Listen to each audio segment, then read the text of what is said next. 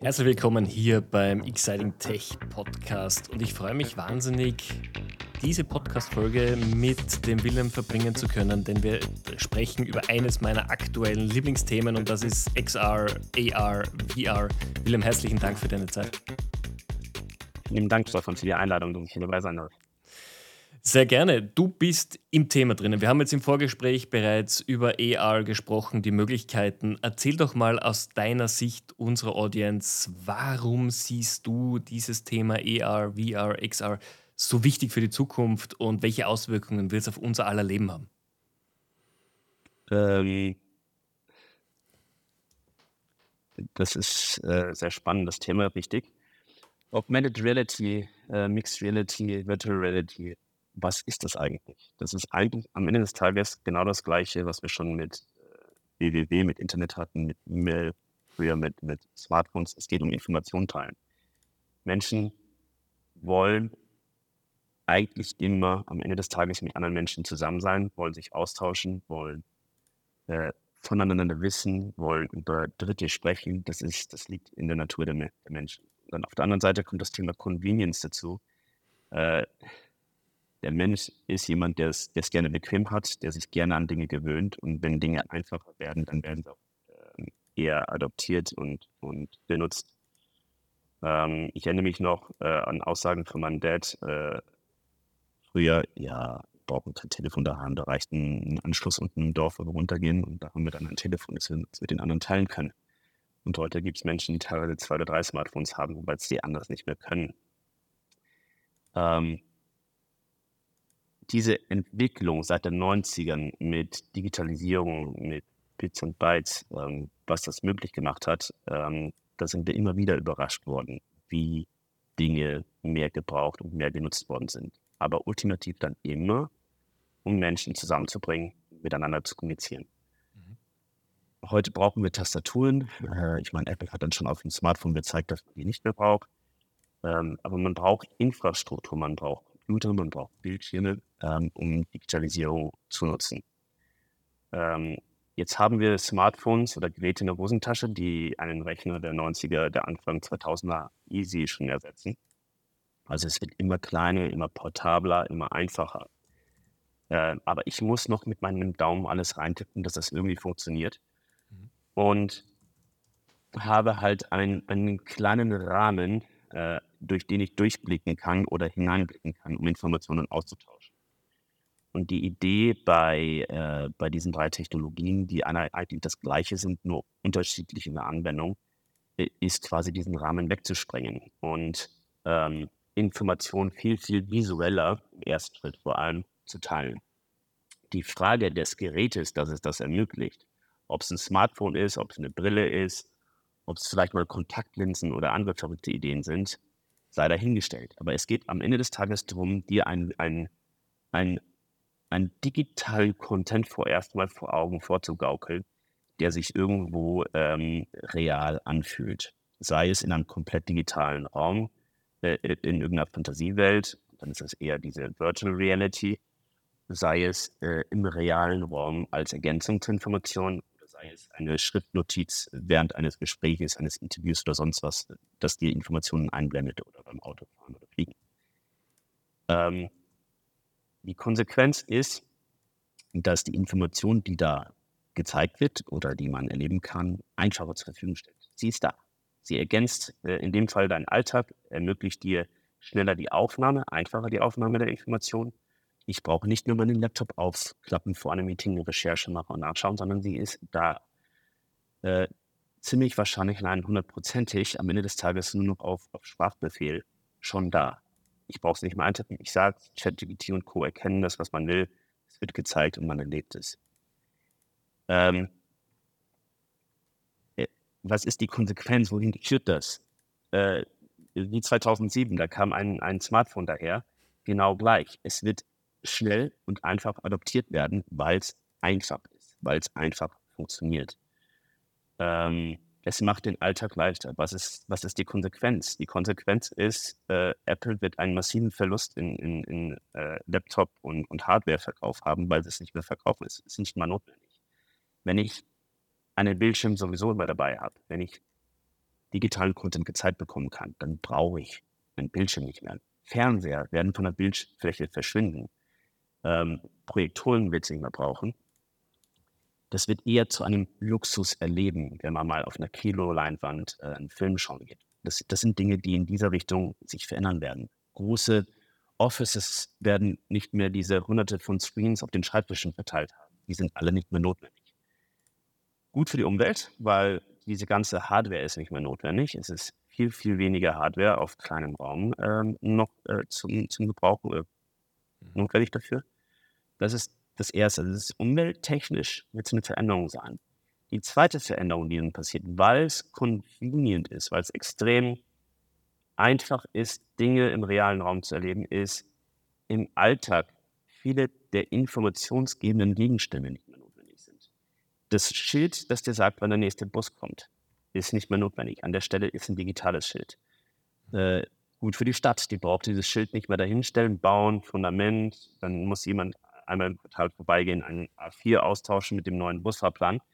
Das ist alles digital. Und auch die ganzen Erlebnisse, ähm, die digital möglich wären, äh, werden digitalisiert. Ähm, ein ganz einfaches Beispiel ist äh, Lego. Die, das Spielen mit Lego-Bausteinen und ein Set zusammenbasteln, das kann man digital auch machen. Wenn du eine Brille hast und du die, die digitale Ergänzung siehst, kannst du mit deinen Fingern digitale Steine manipulieren und Sets zusammenbauen. Und realistisch gesehen ist das ja auch die logische Konsequenz, wenn man einen Rohstoff verwendet, der endlich ist, dass man es irgendwann digital machen muss. Und das Lego-Set, das heute vielleicht 250 Euro kostet, das wird irgendwann mal 12.500 kosten, weil es rar geworden ist, weil es nicht mehr die Masse sich leisten kann. Aber digital und Cent kann man es schon kaufen und dann spielt man es halt digital. Das ist die Konsequenz. Der zweite Grund, warum das passieren wird, dass die Verwendung von Ressourcen sich so verändert, ist, weil wir derzeit ungefähr 15 Prozent äh, der Menschheit haben, die sich diesen Luxus heute leisten können, ähm, real physisch zu spielen. Und wir durch die Digitalisierung allen das vorgezeigt haben auf diesem Planeten. Und wenn man sich dann anschaut, Südamerika, die aufstrebend sind, ganz Afrika, Nigeria, die am Aufstreben sind, Indien und China, die alle träumen von dem Gleichen. Aber Lego kann nicht so viele Sets produzieren, dass alle entsprechend bedient werden mit dem gleichen Traum, den die jetzt in Europa sehen. All die Kids, die dieses eine Lego-Technik-Set auch gerne hätten, können gar nicht beliefert werden damit. Und deswegen ist die natürliche Konsequenz dann, das zu verwenden, was es im nächsten Schritt gibt. Und das ist Mixed Reality, ist Augmented Reality. Das ist die Digitalisierung von Erlebnissen. Und das wird diese Technologie in den nächsten fünf, sechs Jahren tatsächlich ähm, ermöglichen. Schneller als wir denken. Es wird eine Konsumsänderung geben. Es wird ein komplett verändertes Verhalten im, im Erleben geben. Ähm, und ein Shift hin zu das, was wir heute haben, dass das nach und nach mehr und mehr zu, zu Luxuskonsum, realen Konsum wird, weil es die Mehrheit sich nicht leisten kann. Das ist die, das ist die Konsequenz. Das ist ja ein, ein also wir reden hier von einem Paradigmenwechsel, der sich über unterschiedlichste Gesellschaftsschichten, Anwendungsbereiche etc. ziehen wird. Das Ganze, wie wir gelernt haben aus der Vergangenheit, muss von Unternehmen vorangetrieben werden. Apple ist gerade in allen Medien mit ihrem neuen Headset. Dabei sind sie nicht die Ersten, sie sind nicht die, die es am weitesten gedacht haben, ganz und gar nicht, aber sie sind natürlich mit enormer Marktmacht und Marketingbudget dahinter. Jetzt hatte ich persönlich bei der Vorstellung ihres neuen VR, AR-Headsets äh, Vision dann irgendwann meinen Ready Player One-Moment, wo ich mir gedacht habe, puh, ist das tatsächlich der Weg, wo es hingehen soll. Dass wir alle dann zusammensitzen auf der Couch, jeder hat eine dieser Headsets auf, ähm, es wird virtuell die, die Augen eingespielt, wenn wir uns gegenseitig anschauen, ansonsten sitzen wir mit diesem Ding da. Und das ist, glaube ich, auch etwas, was sich gerade losbricht, diese Diskussion. Ist das für die soziale Interaktion noch gesund? Oder wie kann das gesteuert werden? Das ist ein sehr, sehr breites Thema, ein sehr emotionales Thema, muss man ja auch zugeben. Wie ist deine Einschätzung dazu? Ähm, gute Frage. Jetzt zwei Antworten. Erstens, ähm, Paradigmenwechsel, wie wird damit umgegangen? Emotionale Diskussionen. Es war eine sehr, sehr emotionale Diskussion, wie die ersten, und damals waren sie elektrisch, Fahrzeuge auf den Markt kommen, was, das kann man den Bauern nicht antun. Die verlieren Geschäft mit den Pferden und den Kutschen. Das war extrem emotional. Aber es ist gekommen. Es ist einfach, weil es bequem war, weil es leistbarer war, als einen Bauernhof zu haben mit Pferden. Es ist einfach passiert. Dann 2007 ähm, die, die Smartphones, die komplette Veränderung, wie man kommuniziert. Auch heftigste Diskussionen. Aber es ist einfach passiert und es lenkt sich automatisch ein bisschen. Ähm, und hier sehe ich das genauso. Jetzt ist nur das Thema, du hast wieder VR angesprochen, Ready Player One. Das ist eine fiktive Welt, in die, in die, die Menschen einsteigen und äh, toller Film, gut gemacht, aber es ist ein, eine Nische. Sowas wird immer eine Nische sein. Second Life ist ein Beispiel davon. Das ist eine Nische von ein paar Nerds, die in, in vielen Menschen, die in diesem Bereich Spaß haben, irgendwas auszuleben. Das ist richtig. Aber das ist nicht auch wenn Facebook mit Meta drauf gewettet hat, dass es wird nicht die Zukunft sein, vor dem Hintergrund, dass the many people, die meisten Menschen, immer noch mit anderen Menschen beisammen sein wollen. Mhm. Wenn man die Wahl hat, das ist jetzt das, was heute da sein wird, ähm, gemeinsam mit Menschen physisch beieinander was zu erleben äh, und die Wahl hat, auf der Couch herumzusetzen ähm, und digital mit anderen Menschen was zu erleben, werden the many people, die meisten Menschen, immer das, den physischen Kontakt wählen. Immer. Weil man so aufwächst, weil Menschen geboren werden, Körpernähe da ist. Das, das ist implizit. Und diese Wahl haben wir jetzt. Und das heißt nicht entweder oder, sondern es wird in eine Richtung gehen, die stärker sein wird. Und da hat Meta halt auf, aufs falsche Pferd einfach gesetzt. Und es wird die, die Variante trotzdem geben, dass man es macht. Ready Player One Welten wird es geben. Und da wird es erfolgreiche geben, da wird es weniger erfolgreiche geben, wie Second Life damals. Mhm. Das wird es geben, weil das, das ist Gaming, das ist Erleben, das ist eine Form von Konsum. Ähm, aber den Alltag bestreiten, den Alltag erleben, das wollen wir Menschen immer noch am Ende des Tages gemeinsam. Und, und, und soweit es auch geht, gemeinsam physisch beieinander. Wir arbeiten lieber beisammen, trotz der ganzen Homeoffice-Optionen, die wir in den letzten Jahren vermehrt hatten und auch weiterhin haben werden, am Ende des Tages, die meisten Menschen freuen sich auf Gegenwart von anderen Menschen. Selbst die, die Homeoffice machen können und teilweise auch dauerhaft, die dann vielleicht sogar nach Thailand gehen und von dort aus arbeiten, die setzen sich in ein Shared Office hinein und sitzen mit anderen Menschen beisammen, trinken gemeinsam Kaffee, gehen draußen gemeinsam rauchen oder machen Yoga, weil sie gerne beisammen sind mit anderen Menschen. Deswegen diese Utopie und diese emotionale Diskussion von, oh, wir leben dann alle irgendwann auf der Couch und werden dick und leben in digitalen Welten, ist eine Diskussion, die ich für total obsolet halte, weil sie so nicht kommen wird. Aufgrund der Natur der Menschen, wie wir sind, erstens. Und zweitens, weil es die Option gibt, dass ähm, diese Technologie im Bereich von Augmented Reality so zu nutzen, dass das gar nicht notwendig ist. Am Ende des Tages ermöglicht die, die Brille von Apple durch die Brille durchzuschauen, äh, die reale Umgebung zu sehen und eine gewisse digitale Ergänzung zu bekommen. Das ermöglicht diese Brille. Das ermöglicht heute schon ein Smartphone. Und das wird, werden viele andere Hardware-Technologien in Zukunft genauso ermöglichen. Mit dem einzigen Unterschied, dass Apple äh, jetzt vielleicht ein bisschen besser designt, mit ein bisschen besserer Hardware vorausgeht. Und selbst vorausgehen, würde ich sagen, ist nicht ganz richtig, weil es schon andere gibt, die ähnliches machen. Äh, mit halt deutlich weniger äh, finanziellen Möglichkeiten, aber sie zeigen vor, dass es geht. Aber es heißt nicht, dass es Brill sind. Die, die Kontaktlinsen sind bereits in Entwicklung, das Gleiche zu ermöglichen. Und es gibt MindX als auch Neuralink, die, die dann arbeiten, dass wir einfach eine, eine äh, haben und dann ein, ein, das noch vorgegaukelt bekommen, was wir sehen wollen, äh, als Bild. Das wird irgendwann kommen. Die Frage ist am Ende des Tages, und das ist, glaube ich, die emotionalere Frage, die wir diskutieren sollten, ist, wer sind die Enabler? Sind es amerikanische Unternehmen? Sind es asiatische Unternehmen? Sind es europäische? Wer, wer wird es sein? Sind es afrikanische? Mit welchen Werten? Werden es äh, Facebook-Meta-Werte sein, wo egal welchen Content du drauflädst, entsprechend der AGBs Facebook-Meta-Eigentümer dieses Contents ist? Mhm. Sind das äh, bei Apple ähnliche Werte, wo du in eine Bubble geschlossen bist und mit Apple äh, kommunizierst und nicht so richtig mit, dem, halt mit der Rest der Welt? Das wird die Frage sein. Das ist die emotionale Diskussion. Bist du am Ende des Tages noch Eigentümer dessen, was du tust oder nicht? Und das wird, je weiter vorausgeschritten die Digitalisierung ist, je weiter das voranschreitet, die wichtigere Diskussion sein.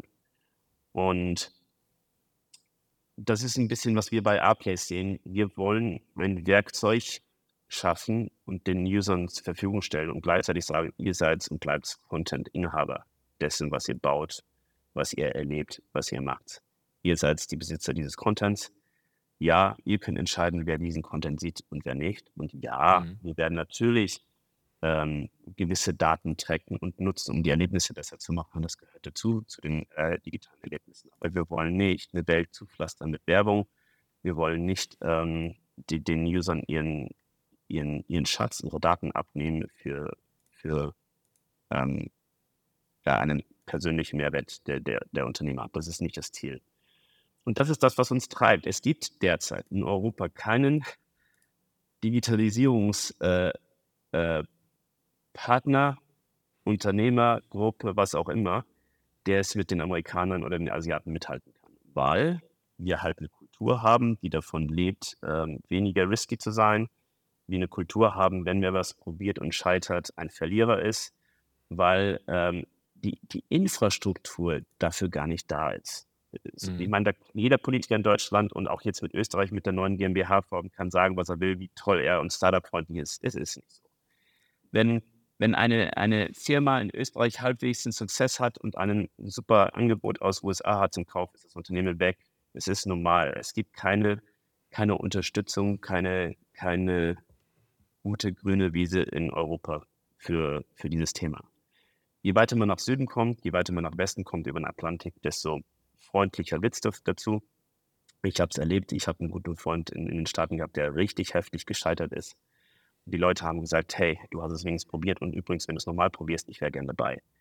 Das ist eine, einfach eine andere Kultur. Ähm, in, in, in, Österreich und Deutschland ist Scheitern nicht gern gesehen.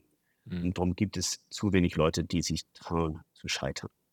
Scheitern ist wichtig zum Lernen.